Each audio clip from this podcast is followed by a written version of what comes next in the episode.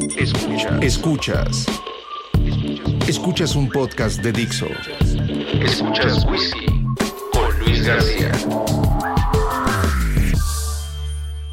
Podcast número 4. Dinero, dinero, dinero. Prende algo, dinero. A lo largo de nuestra historia, el dinero se ha convertido en un pacto social en el que todos aceptamos la posibilidad de entregar nuestros bienes o servicios A cambio de símbolos monetarios que son considerados como un activo financiero que sirve de plataforma justa. exacta y favorable para el intercambio. De esa manera, el valor del dinero mismo radica en la suma de todos los bienes y servicios de la población. Pero, ¿qué tiene que ver el dinero con la música? Como lo habíamos mencionado en el podcast pasado, la música es arte y moldea nuestra sensibilidad, favorece a la reflexión, a la empatía, expande nuestra realidad y la comprensión del mundo. La música a fin de cuentas nos conecta con nosotros mismos, nos representa desde lo individual hasta lo colectivo y por todas esas características Es considerada como un bien y servicio. y a pesar de que la naturaleza artística radica en compartir y colaborar, nuestro sistema fácilmente puede incorporar a la música en la política del intercambio y la competencia. Hasta aquí todo bien, todo claro, salvo por un pequeño pero delicado pedo cultural. No todo el mundo entiende el valor ni la función del arte. Por lo tanto, no figura en el panorama económico de ciertos sectores de la población. A mucha gente le vale madres. Esto a grandes rasgos en un país como México se traduce en una complicación para que el emprendimiento musical florezca y pueda ser regulado y bien remunerado. No sé si a los demás les pasó, pero estoy casi seguro que a la mayoría de los que nos dedicamos a la música o una profesión relacionada, alguien en algún momento nos dijo que nos íbamos a morir de hambre. Billetera. Grosa ignorante. Muerta de hambre asquerosa. Yo particularmente crecí en una familia tolerante, abierta en muchos sentidos y sobre todo cercana a la cultura y la ciencia. Recuerdo que mis padres, a pesar de dedicarse a otras profesiones, siempre entendieron al arte como un factor indispensable en el desarrollo de una persona. Así que cuando era niño, durante la semana, se echaban un buen clavado en el periódico para buscar la agenda cultural de la Ciudad de México y eventualmente andábamos de huelemoles en el teatro, En el cine, conciertos en Ciudad Universitaria e incluso chismoseábamos en manifestaciones artísticas callejeras. A los nueve años, tuve la oportunidad de escuchar por primera vez en vivo El Guapango de José Pablo Moncayo, dirigido por Enrique Arturo Diemeque, resonando entre los muros del Palacio de Bellas Artes y pues pasó lo inevitable, me cagué en los calzones. literal. Gracias a la magia de la poderosa obra sinfónica, a partir de ese momento decidí consagrar mi vida a la música.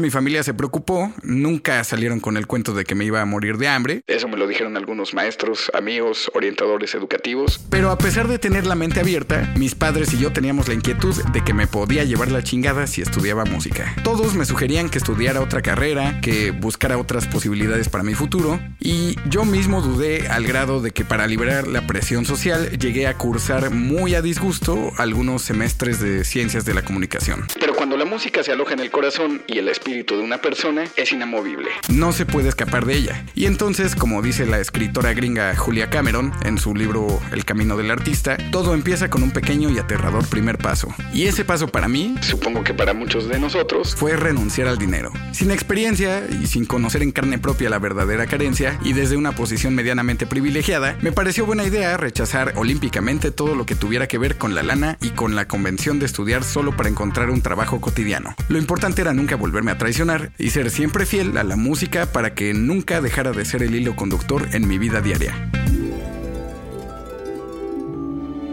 Hasta este punto quisiera decir que todo me resultó perfectamente bien y que viví feliz por el resto de mis días, pero ni madres. La lana inexorablemente termina siendo un menester. A huevo se necesita el dinero. Los que nos dedicamos a la producción musical hacemos uso de herramientas analógicas y digitales que comúnmente no son baratas. En una grabación, por ejemplo, se acostumbra el uso de diferentes modelos y tipos de micrófono. Algunos no pasan de los 20 mil pesos, pero otros oscilan entre los 5 mil y 12 mil dólares. Sin contar el tratamiento acústico, cableado, aires acondicionados para las salas del estudio, computadoras actualizadas, diferentes softwares, equipo de preamplificación, monitoreo, conversión analógica digital, mantenimiento, sueldos para asistentes, adaptaciones arquitectónicas, instrumentos, cursos, asesoría legal, contador, impuestos, traslados, publicidad y mucha, mucha infraestructura. where the investment in infrastructure, infrastructure, infrastructure, infrastructure Eventualmente llega la dosis de realidad acompañada de la cuenta de la luz, Netflix, la renta, alguna operación o intervención médica, vacaciones, la despensa el whisky, y los múltiples antojos o excesos a los que cualquiera de nosotros puede ser proclive. Entonces, no puedes pelearte con el dinero, es necesario reconciliarte con él y dar con el punto medio. Por mi parte, creo que ya he encontrado una manera verdaderamente chida de coexistir con la lana. y es a través de los artistas que produzco en mi equipo de trabajo. Hace dos episodios le llamé a Gustavo Farías, productor de Juan Gabriel, Andrea Bocelli y una larga lista de artistas internacionales para que ustedes, queridos escuchas, conocieran la perspectiva de un productor musical colmilludo y a toda madre. Pero un tiempo atrás, antes de crear este podcast, Gustavo me dijo algo que cambió mi forma de trabajo para siempre. Mi chamba es velar por los intereses de mi cliente. Ahora lo entiendo.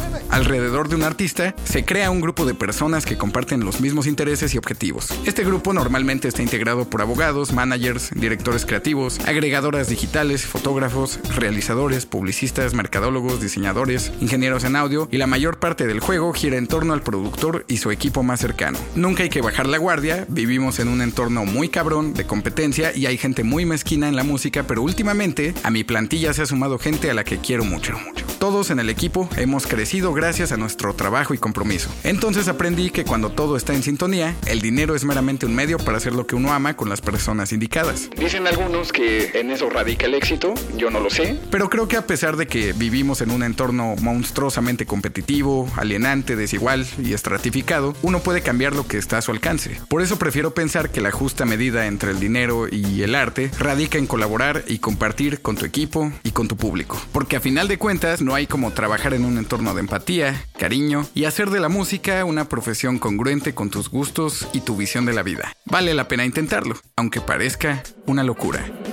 El mundo nos rompe a todos y después muchos son fuertes en los lugares rotos. Ernest Hemingway. Es una locura. Todos vamos camino a la ruina. Jubilados, pediatras y putas. Cocineros, chalanes, cantantes. Todo por falta de amor. Nos lo dijo Siddhartha y Krishna. Jesucristo,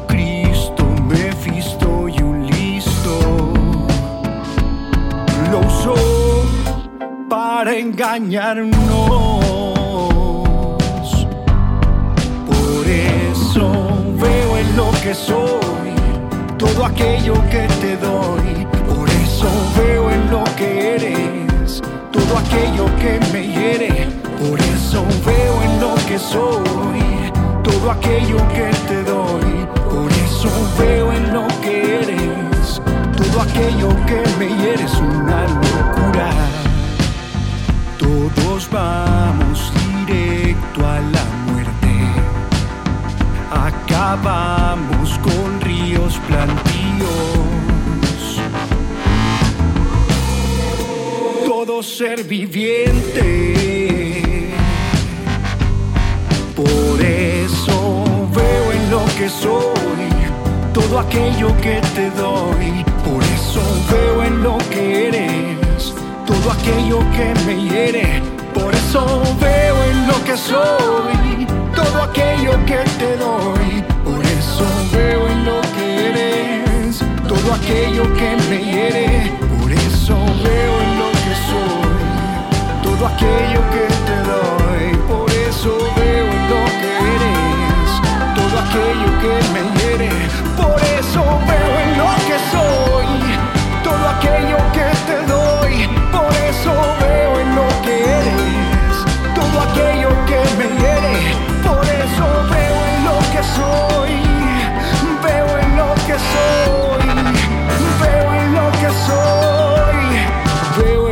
Que soy.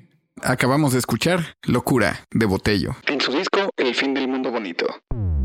Dixo presentó Whisky con Luis García. García. La producción de este podcast corrió a cargo de Luis García. Coordinación de producción Verónica Hernández. Dirección General Dani Sadia.